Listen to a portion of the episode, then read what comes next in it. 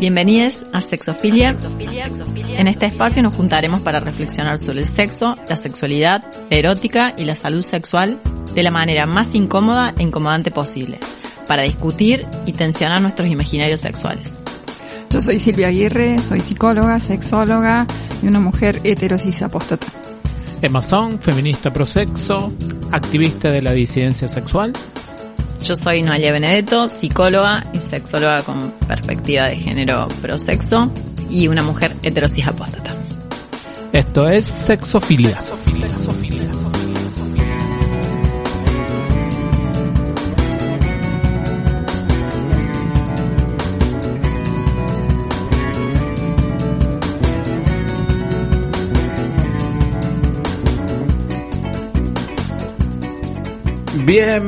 Bienvenidos a este programa que va a tener una tonalidad nostálgica, si se quiere.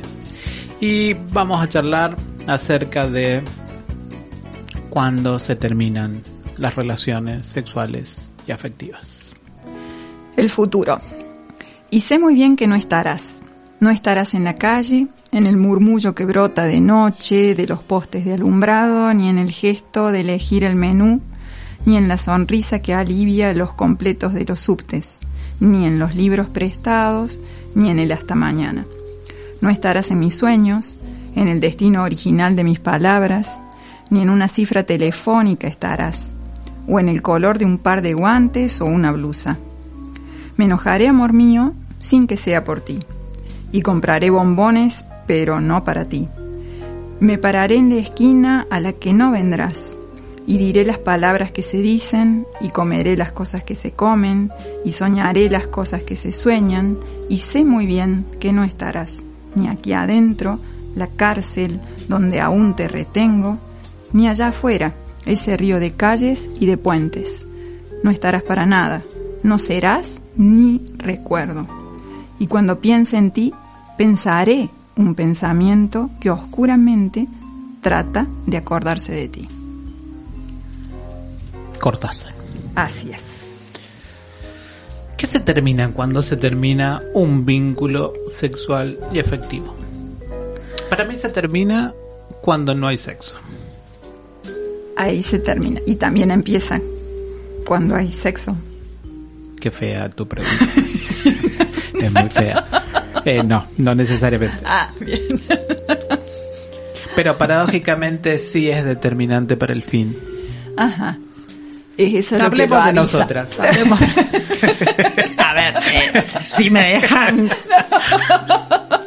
así como meter un bocadillo, creo que es el fin o la marca del fin entre personas alosexuales. Ay, perdón, no quise. Claro.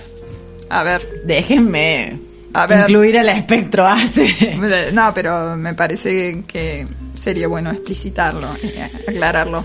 Claro. Porque por ahí hay personas que pueden no saber. Claro, las, pe- las personas del, del espectro ACE, es decir, asexuales, eh, de repente no pueden considerar esto como una marca del fin, digamos, inclusive mm, puede ser una marca que esté desde el inicio, entonces no necesariamente el hecho de que haya o no haya prácticas sexuales compartidas implica el fin de un vínculo sexoafectivo para un sector, ¿no? Para los alosexuales probablemente, en su gran mayoría, tenga peso, ¿no?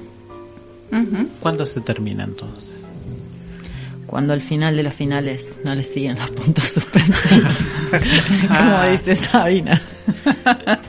Ah, que esto es porque la orgía, chicos. Sí, esto es mucho más Eh, complicado. para mí se termina cuando ya no hay algo del orden del reconocimiento. ¿Del reconocimiento en qué sentido? Algo del, del interés, algo de la, de la inversión, algo de, del- de esta cuestión de provocar o de sostener algún tipo de acercamiento. Cuando no hay un registro del otro o de la otra. Creo que por ahí viene el... Nadie hace cuentas. ¿Cuentas? Claro. ¿Cuentas? Como para saber si se termina o no sé. Yo soy la única. ¿Cómo cuentas? A ver. A ver. Claro. ¿Cómo No, sería? evidentemente, Por, por lo ejemplo, No, eh, operacionalízame esto. Sí, claro. Me dije el nivel de malestar diario. Uf, pero vos ya está.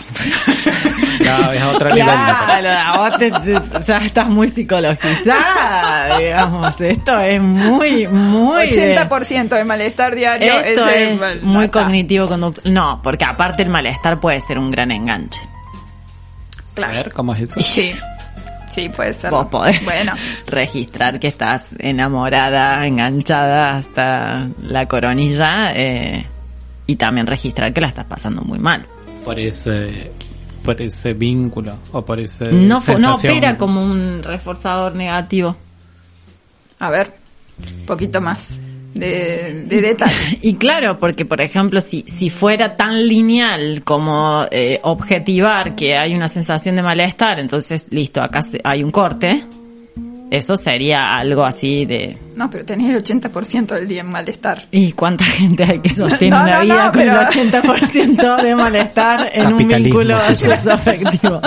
Claro, pero no, no, al contrario, eh, a, ve- a- a veces es eh, directamente proporcional. Sí.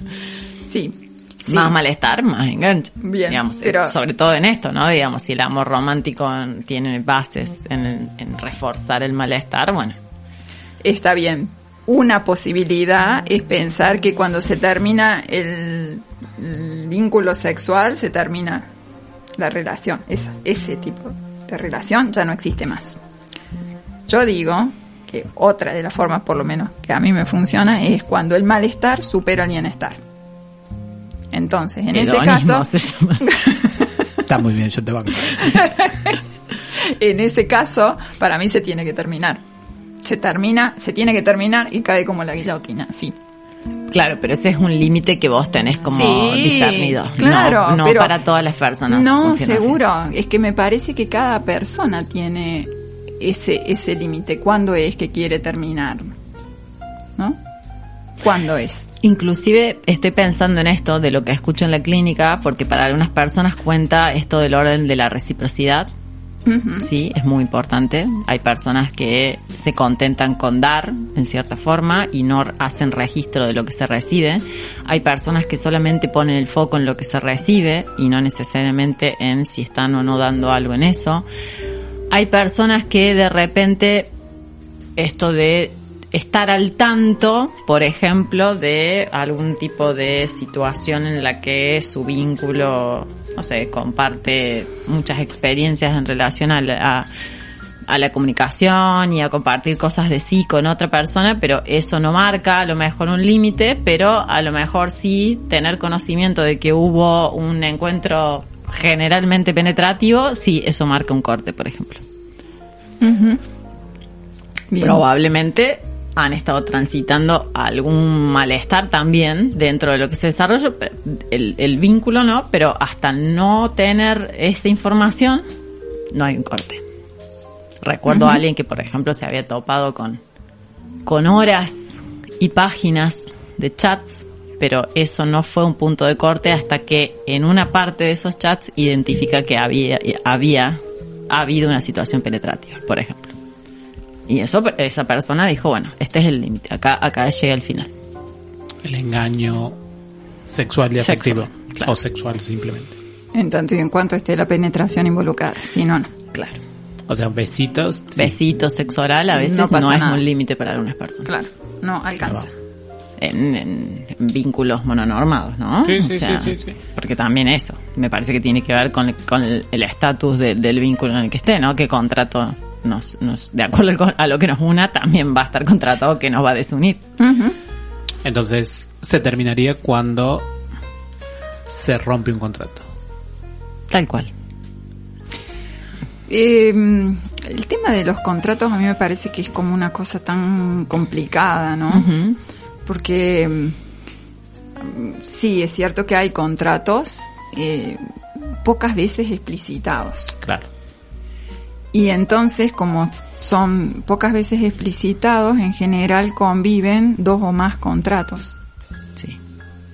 O sea, las personas tienen su propio contrato Claro. creyendo que es el mismo Que de- es el mismo de la otra persona Sí. y al no ser explicitado, entonces están creyendo que la otra persona está actuando con los mismos principios que ella tiene. Y capaz que cuando se explicita se termina. Sí. por eso a veces no se habla, por eso a veces no se contrata explícitamente, porque se terminaría. Claro. Sí. O sea, también hay que hacer cosas, ¿no? Hay que tener cierta... Sí. Cuando tengo una información hay que hacer algo con eso. ¿O no? Porque también me quedé pensando en esto de... No sé si necesariamente cuando alguna falta del contrato se sucede, se termina el vínculo. Ahí va. También a pesar de... Podemos seguir. Porque uno también puede, digo, me parece que en los vínculos no, también se cree que uno está en igualdad de condiciones o en igualdad de posibilidades, pero una siempre llega desigual a un vínculo, digamos. Ujú, Hay claro. diferencias. Sí. Y una cede o no cede, o la otra persona cede, o lo que Es sea. estructural.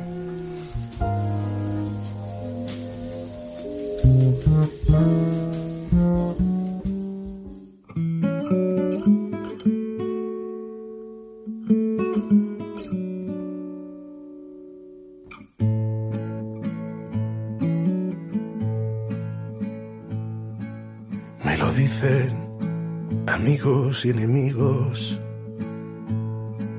que tú eres mi único problema. Desde que ya no estás conmigo, dedícale a Cupido esta esquela, Virgen del desconsuelo y del peligro.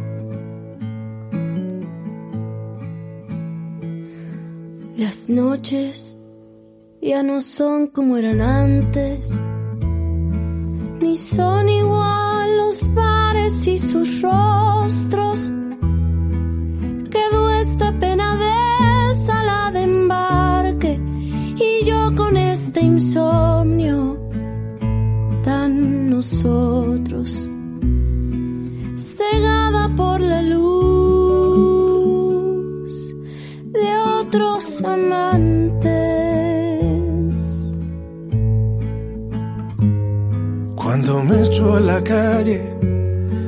Mía, se paran el reloj y los calendarios. Los andenes son todo despedidas, tu nombre ya no está en el diccionario. Y antes de la muerte, ya no hay vida.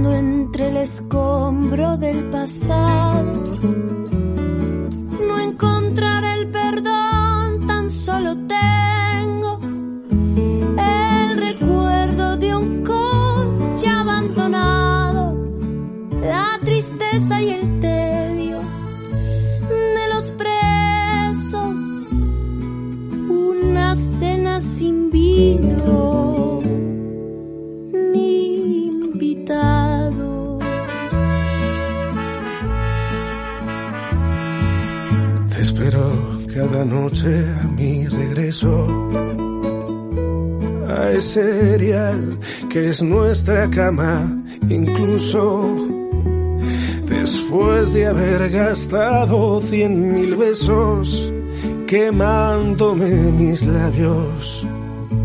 Yo me acuso de descubrir tu cara en él, en otros huesos.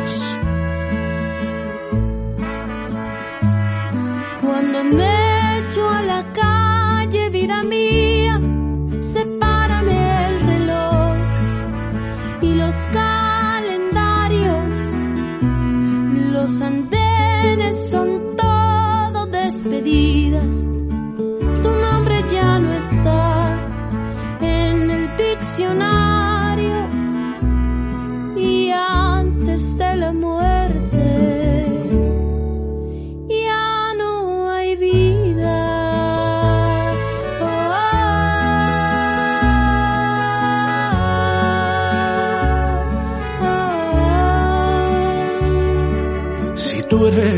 problema y mi pecado, quiero escapar contigo hasta el infierno.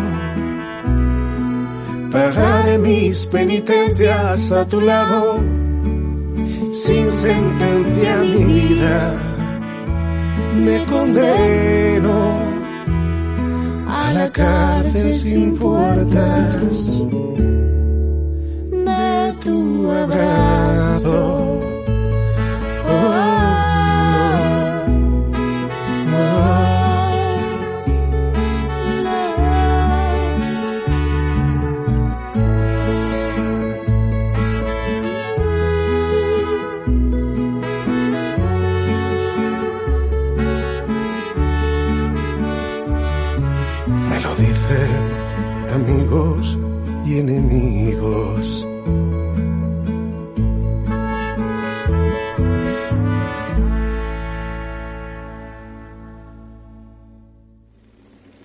Estás escuchando un podcast original y exclusivo de Radio Bicicleta.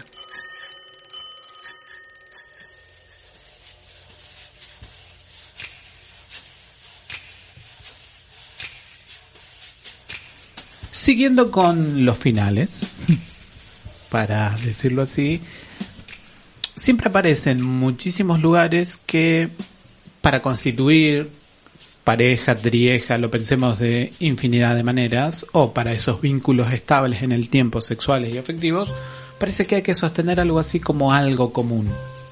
Y que cuando eso algo común, sea proyecto, sea intereses, sea lo que sea, desaparece, también desaparece o es posible que desaparezca el vínculo sexual y afectivo con esas personas. Justamente terminamos de hacer una encuesta online sobre fines de vínculos, por qué consideran las personas que se terminaron sus vínculos y um, entre las opciones más citadas está la falta de proyecto conjunto. Consideran esto como una de las razones fundamentales por las cuales sus vínculos eh, sexoafectivos se terminan. No hay ahí como una profundización del concepto, pero algunas cosas podemos pensar al respecto, ¿no? ¿Qué, qué sería, en todo caso, un proyecto conjunto? Claro. ¿Qué sería? Eh, la casa, El los auto. hijos, eh, bienes materiales, ¿qué sería? ¿No? Mm. Esto de mm, cuidarse en el largo plazo, asistirse, ¿qué, qué estaríamos Como el cuidado entendiendo? mutuo. El cuidado mutuo. Eh, ¿qué, te- qué estaríamos entendiendo como falta de proyecto conjunto? Y también, de nuevo, volver a preguntarse si esta es una de las condiciones para cada una para sostener sus vínculos o para cortarlos, ¿no? Como no tengo más proyecto, entonces corto mi relación. Eh, o como no pude armar nunca un proyecto, entonces esto que empezó y que me parecía que tenía una esperanza yo acá, pero en realidad, como no pudimos armar un proyecto en común, se tiene que terminar. Sí. ¿No? Y siempre aparece eso. Lo del proyecto común, digo. Sí, sí. Eh, a ver, ¿habría, se nos ocurre algún tipo de vínculo que no tenga proyecto, algún proyecto común? ¿Podría? Mío, decís vos. Eh, eh, A ver, Bueno, es que es el proyecto común, ¿no? Me acuerdo que alguna vez tuve una pareja que decíamos que nos íbamos a coger el mundo, digamos, como que ese era el proyecto común. Ajá. Como un pinky cerebro. Claro. A lo Emma. Perdón. y, era un proyecto. y que paradójicamente el, el vínculo termina de desarmarse cuando eso no ya no sucedió más, digamos, que no buscabas gente para la- con la cual coger y Ah, ese era el Bueno, pero ese había un contrato ahí bien Claro, explícito. claro, ¿no? claro, claro. ¿No? Y ese era el proyecto. No me mira para arriba. Piensa. Sí, porque me Es parece difícil. que este, el concepto, operacionalizar el concepto de proyecto compartido, más allá de lo normativo, que sería convivencia, casa, hijos y, no sé, algún tipo de unión. perros. Perros, sí. Eh, familia no humana. Eh, creo que también tiene que ver con el hecho de que algo de esa unión no vaya, no sea contradictoria o incompatible con algún algo que la persona considere como esencial, es decir, con esto de los límites duros. A ver. Por ejemplo, si de repente una persona tiene como muy mm, pautado o a priori tiene como muy en claro que parte de su proyecto de vida es de repente mm, tener hijos y la otra persona tiene como muy en claro que no quiere, ¿sí? Ahí habría, digamos, el, el proyecto o, o algo de lo esencial de una no es compatible con algo de lo esencial de la otra. Y en caso de que yo quisiera armar de esas dos cuestiones un proyecto compartido, no habría margen. Está destinado al fracaso ese. Bueno, podría tener algún hijo fuera de ese vínculo. Supongamos que esta persona diga, bueno, yo quiero un, un hijo dentro de esta configuración Ah, de pareja, claro. un hijo, una hija. Ahí no. Si no O de la repente alguien que diga, bueno, para mí es algo de lo innegociable convivir. Y la otra persona diga, bueno, yo la verdad es que no estoy dispuesto o dispuesta a convivir. No quiero perder algo que para mí es un límite duro, que es seguir viviendo o con otras personas o, o- o individualmente. Pero viste que convivir pareciera más negociable que tener un hijo. Y porque es, irrever es, es reversible. En vez de tener un hijo o una hija, no necesariamente. Tenés como 20 años por delante. Para No, es un. Convivir es algo que se puede deshacer O que puedes mantener un vínculo sin necesariamente convivir, digamos. También. O sea, porque Sí. digo, Por, por eso estoy pensando en esto de qué sería el proyecto compartido y qué implicaría que eso sea un límite, ¿no? Digamos, ¿por qué se termina? Porque no hay proyecto compartido. Bueno, ¿qué sería? ¿Cuál es el proyecto que tenemos con los amigos o las amigas? ah, ninguno. No, mentira. Muchos. Claro. O sea, tenés un montón, digo, Claro. y que necesariamente cuando esos proyectos no se realizan, no es el fin de esas amistades. No.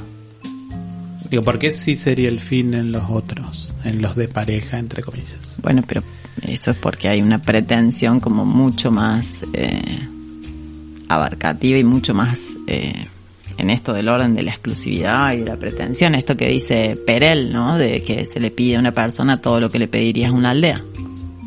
Ah, no, hay que hacer eso. Uy, perdón. es probable que no Y te lo está- puedas. Está, está bueno, eh, es probable que uno se sienta frustrado. Está bien, pero vamos a suponer que no tenemos con ese vínculo eh, un proyecto, pero tenemos sexo. pero puede ser un, un proyecto en sí mismo. Porque no es algo que podrías resolver de otra manera. No sé, obviamente que el, el sexo, para mí el sexo individual tiene un- toda una entidad, pero hay cosas que, que no podemos reproducir, salvo que estemos pero con otra entonces en persona. ese caso sería, el proyecto sería el sexo. Sí, Hermoso. Y ahí se sostiene. Hermoso. y sí. Sin otro, con ese se sostiene. Podemos decir lo mismo de lo afectivo, digamos. también. El cuidado mutuo, que es generalmente donde se pone lo afectivo, pero me parece que también eso es obtura eh, el arco iris de lo afectivo, digamos, cuando solo se pone el acento en el cuidado mutuo, digamos. Porque el afecto podría ser simplemente juntarme a cagarme de risa, como dice mucha gente. Y no hay cuidado, sin cuidado, por ejemplo. Sí. Sí, a mí me, e- este tema del proyecto me resulta como inquietante, ¿no? Eh, sobre todo para las personas que dicen, como no tengo más proyecto, este vínculo se termina.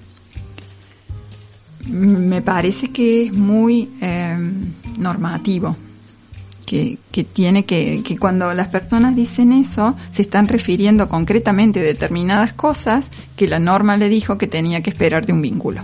Claro. Sí, o cuando te quedas sin cómplice para tu proyecto. Sí, el tema, el, el concepto de complicidad me, me parece que interesante. Porque no es la cuestión de lo compartido, es que eso que vos ya tenés pautado que es un proyecto para vos, que es algo del orden de lo esencial, no compatibiliza con la posibilidad de hacerte de, de un coequiper para eso. Porque hay proyectos individuales, digo, en general, las personas tenemos esto del proyecto individual, lo que yo quiero, y no, ¿Ustedes tienen proyectos individuales? Ustedes tienen proyectos. claro, para empezar. Es como el meme, chicos. bueno, me, me parece Sí, que hay muchas personas las que tenemos este, que, hay, muy- que hay muchas personas este, que, que tienen esta construcción, ¿no? Que me parece que está armado el sistema así, ¿no? Con, con esto de tener un proyecto individual y después este proyecto que es conjunto y que tiene que coincidir, Mm. ¿sí? Sí, hay mucho del orden de lo normativo. eh, Hay como una definición hegemónica y normativa de lo que sería el proyecto. Pero también es cierto que en muchos relatos, cuando la persona dice, no, sí, me llevo re bien, nos llevamos re bien, no tenemos nada que ver. También hay un piso de pensarse como que, bueno, va a ser solo eso, sabiendo que eso va a tener un fin muy pronto. Digo, como que incluso la predisposición afectiva, no la sexual, la predisposición afectiva es, bueno, la pasamos bien, punto. Ni siquiera se da la posibilidad de que ese pasar bien se sostenga en el tiempo, sea por los motivos que sean que se sostenga en el tiempo, sino que incluso la marca normativa es tal que ni siquiera cuando aparece un bienestar en la relación interpersonal es entendido como tal porque se espera alguna otra cosa en términos sexuales y afectivos. Es como, como, como mucho más tajante la norma en ese sentido, digo, pensando en otros programas donde lo sexual era primario, como en la orgía, aún así puede habitar tranquilamente una disrupción normativa, pero cuando aparece lo afectivo, ni siquiera la posibilidad, digo, en el mismo poema de Cortázar está presente de que el futuro es el que tiene que cambiar. Sí.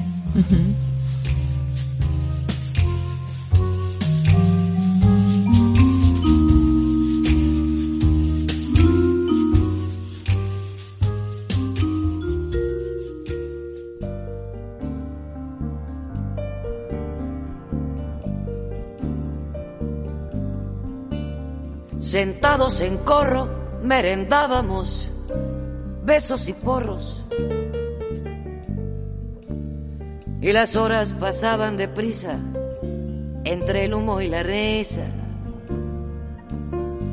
Te morías por volver con la frente marchita, cantaba Gardel. Y entre citas de Borges, Evita bailaba con Freud. Ya llovió desde aquel chaparrón hasta hoy. Iba cada domingo a tu puesto del rastro a comprarte carricoches de miga de pan, soldaditos de lata, con agüita del mar andaluz. Quise yo enamorarte, pero tú no querías más amor que el del río de la Plata. Duró la tormenta hasta entrados los años ochenta. Luego el sol fue secando la ropa de la vieja Europa. No hay nostalgia peor que añorar lo que nunca jamás sucedió. Mándame una postal de San Telmo, adiós, cuídate. Y sonó entre tú y yo el silbato del tren.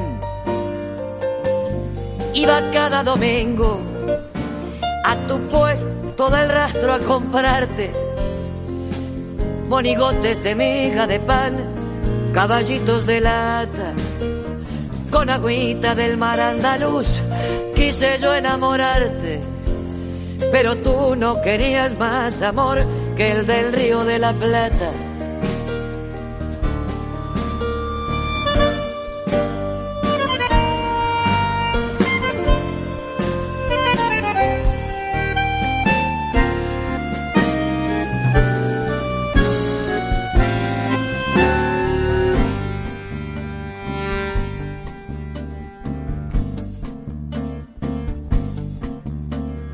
Aquellas banderas de la patria, de la primavera,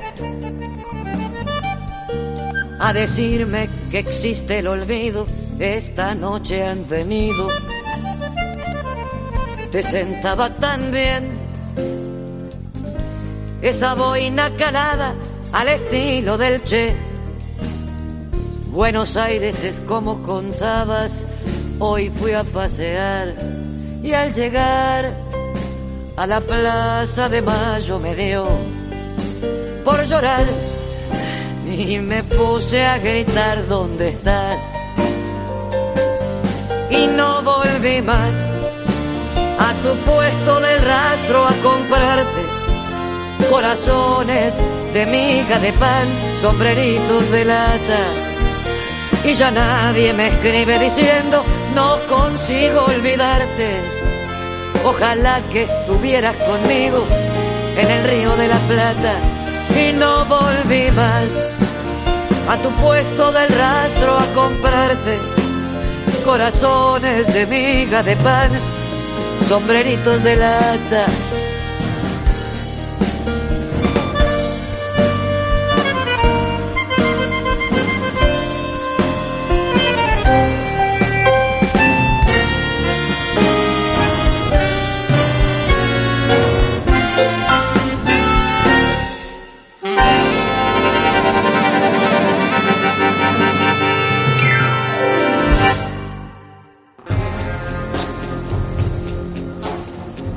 Lo sé. Sé que nunca más encontraré nada ni nadie que me inspire pasión. Tú sabes que ponerme a querer a alguien es una hazaña. Se necesita una energía, una generosidad, una ceguera. Hasta hay un momento al principio mismo en que es preciso saltar un precipicio. Si uno reflexiona, no lo hace. Sé que nunca más saltaré. La náusea de Jean-Paul Sartre. No, un canto a la vida este programa. Uh, Eh, Bueno, pero estamos hablando de los finales. Las ganas de enamorarme para tener No, que no. desenamorarme. me da Che, esto. saltemos al vacío.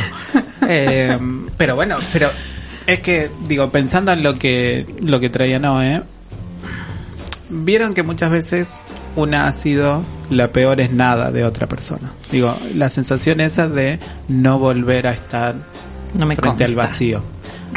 Ah, perdón. Ya una, como siempre, ha sido la cuarta posición. Eh, Ese cebollita sub, sub, sub, sub. Claro, ni siquiera sos tercero, sos algo así entre los cuartos y el olvido. digamos. Eh, pero digo, pensar eso, ¿no? Como parece que ya todo se terminó, pero sin embargo se sostiene un vínculo, quizás porque no es posible pensarse en otra configuración afectiva, que en última instancia, digo, porque ya quizás ni siquiera hay sexo, digo, no otra cosa. Es decir, cuando el miedo gana. ¿El miedo a qué? Esa es la pregunta. Ujú. El miedo a la soledad. Soledad, yo lo. eh, digo, me parece que es algo como repetido de las personas que dicen. no, o cuando conocen a alguien que no tiene pareja y dicen, pero ¿y vos? Eh, ¿Cómo es esto? ¿Cómo, ¿Cómo te ves en el futuro? Cuando alguien dice, no, yo elijo no estar en pareja, ¿no? Eh, Esto que de- dice Tenenbaum de pensar la soltería siempre como un destino y no, co- eh, digamos, pensarla como una, dice, como una plataforma, como una sala de espera y no como un destino. Eso, efectivamente. Entonces, eh, digo, el, el miedo este a imaginar esa posibilidad vital, por alguna razón pasa que podés ser el peor es nada de alguien hasta que ese alguien consigue Su número uno. su número uno. ¿eh? Entonces pasa al número uno, este, evitando esta situación temida de supuesta soledad, ¿no? O sea que sería el objeto transicional. Algo así. Hermoso, hermoso, me La encanta. mantita de me apego. encanta. Me encanta. Me gusta más, me es mucho más linda que decir el peor es nada. Soy la mantita de apego. Claro. Es para saber cómo Durísimo. uno es sujeto. ¿eh? Ahí va. Fuerte. Sí, Fuerte este momento.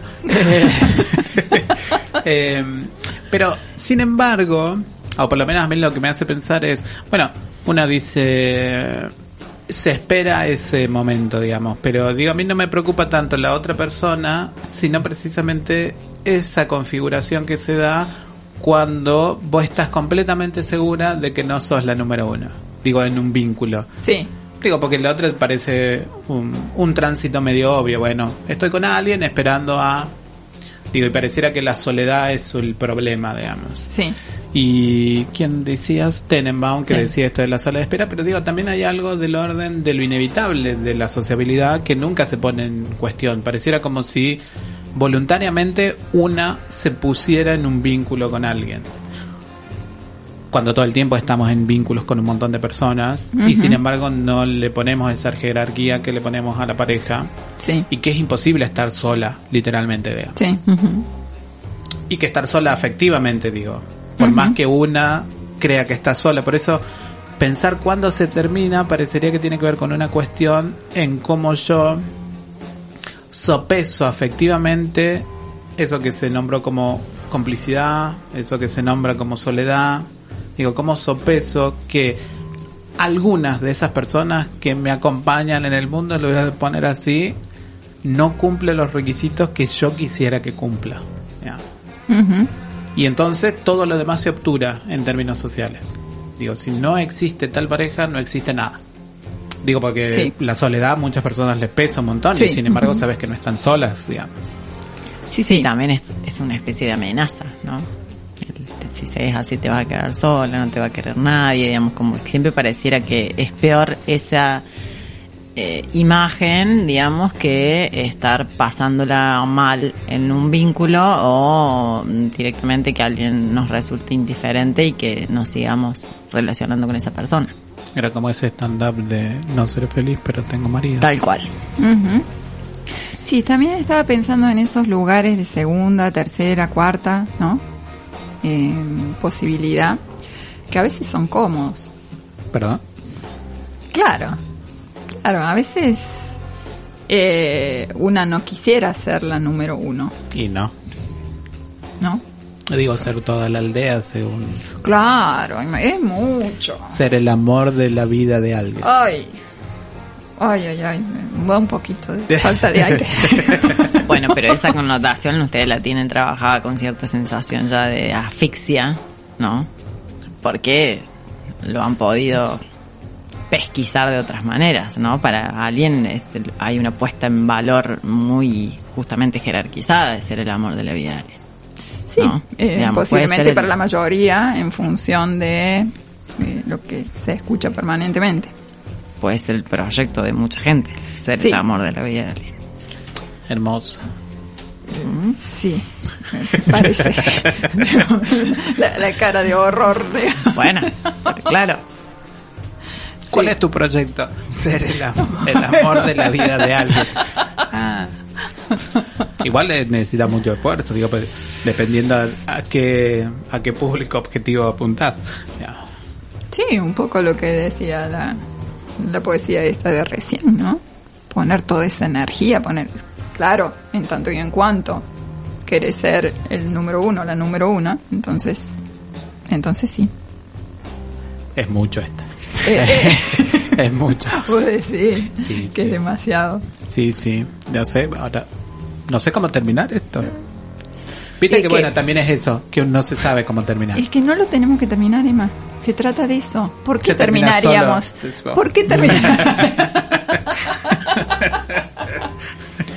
Es como el telar del amor. ¿Perdón? Claro, no lo terminamos. Claro que Se arma una red afectiva infinita. Eso también está muy idealizado. Y sí.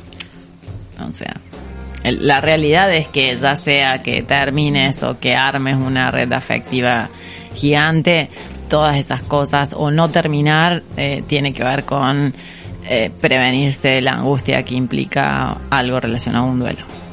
Sea, sí o sí hay que terminar. Y las cosas son finitas. Algo de la red se corta.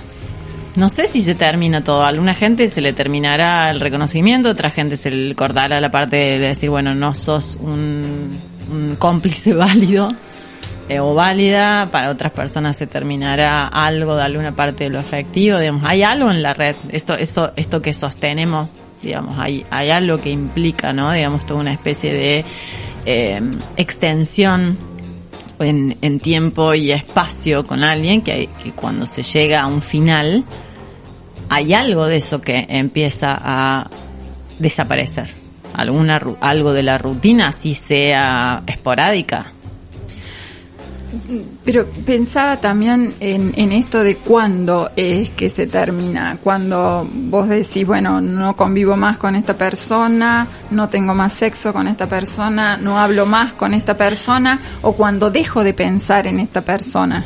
¿Cuándo? y se eso termina? creo que el el límite es de cada persona habrá gente que dirá bueno no nos vimos más otra persona dirá no convivimos más entonces ahí se terminó otras personas dirán bueno no hubo más sexo no chateamos más todos los días eh, O, la com- o, esa- o ese cómplice traiciona, sean los contratos de la complicidad que sean.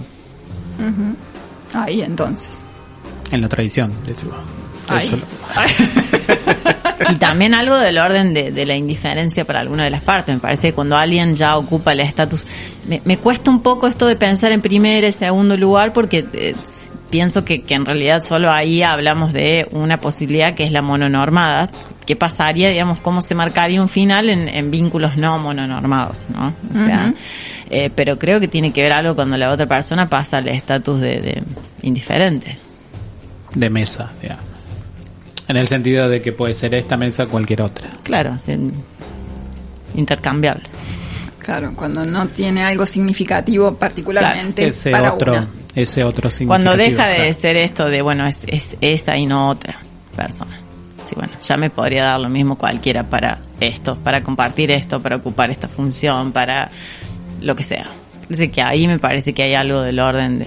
Obviamente que eso puede venir unilateralmente. O sea, esto de cuándo se termina y cuando se termina, se termina al mismo tiempo para todas las partes, no.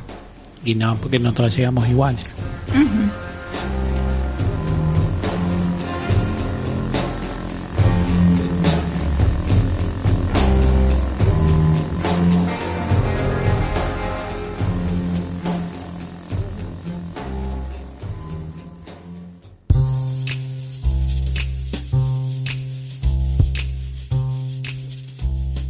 Bueno, en nuestro glosario de hoy L- Estuvimos revisando eh, todas estas nuevas palabras o significantes en- para empezar a pensar entre las intermitencias y los finales y llegamos a la conclusión de que no hay una palabra o un significante de que por sí solo represente todo el significado al que implica una ruptura. Entonces, ¿qué hicimos? Fuimos y lo llamamos al amigo Juarros. ¿Qué dice? No tenemos un lenguaje para los finales. No tenemos un lenguaje para los finales, para la caída del amor, para los concentrados laberintos de la agonía, para el amordazado escándalo de los hundimientos irrevocables. ¿Cómo decirle a quien nos abandona o a quien abandonamos que agregar otra ausencia a la ausencia es ahogar todos los nombres y levantar un muro alrededor de cada imagen? ¿Cómo hacer señas a quien muere cuando todos los gestos se han secado, las distancias se confunden en un caos imprevisto? Las proximidades se derrumban como pájaros enfermos y el tallo del dolor se quiebra como lanzadera de un telar descompuesto. O cómo hablarle cada uno a sí mismo cuando nada, cuando nadie ya habla, cuando las estrellas y los rostros son secreciones neutras de un mundo que ha perdido su memoria de un mundo. Quizá un lenguaje para los finales exija la total abolición de los otros lenguajes, la imperturbable síntesis de las tierras arrasadas, o tal vez crear un habla de intersticios que reúna los mínimos espacios entreverados entre el silencio y la palabra y las ignotas partículas sin codicia.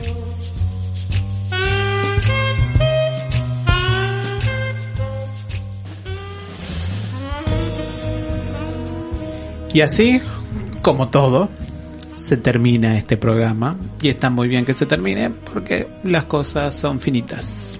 Nos escucharemos próximamente. Éxitos. La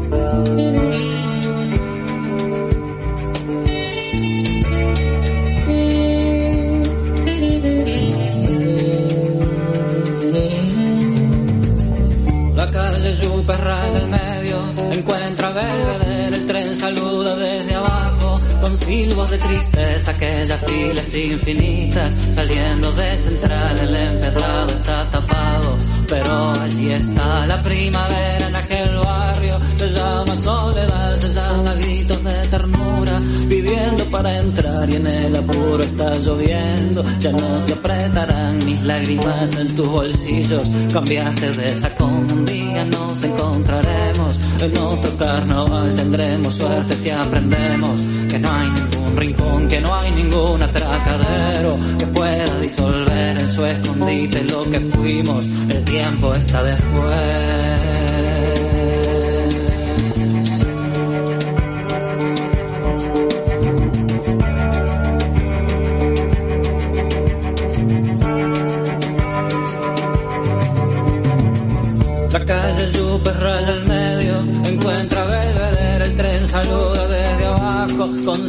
De tristeza, aquellas filas infinitas, saliendo de central, el empedrado está tapado, pero allí está la primavera en aquel barrio, se llama soledad, se llama gritos de ternura, pidiendo para entrar y en el apuro está lloviendo, ya no se apretarán mis lágrimas en tus bolsillos, cambiaste de sacón, un día nos encontraremos, en otro carnaval tendremos suerte si aprendemos que no hay ningún rincón, que no hay ningún atracadero que pueda disolver en su escondite lo que fuimos, el tiempo está después.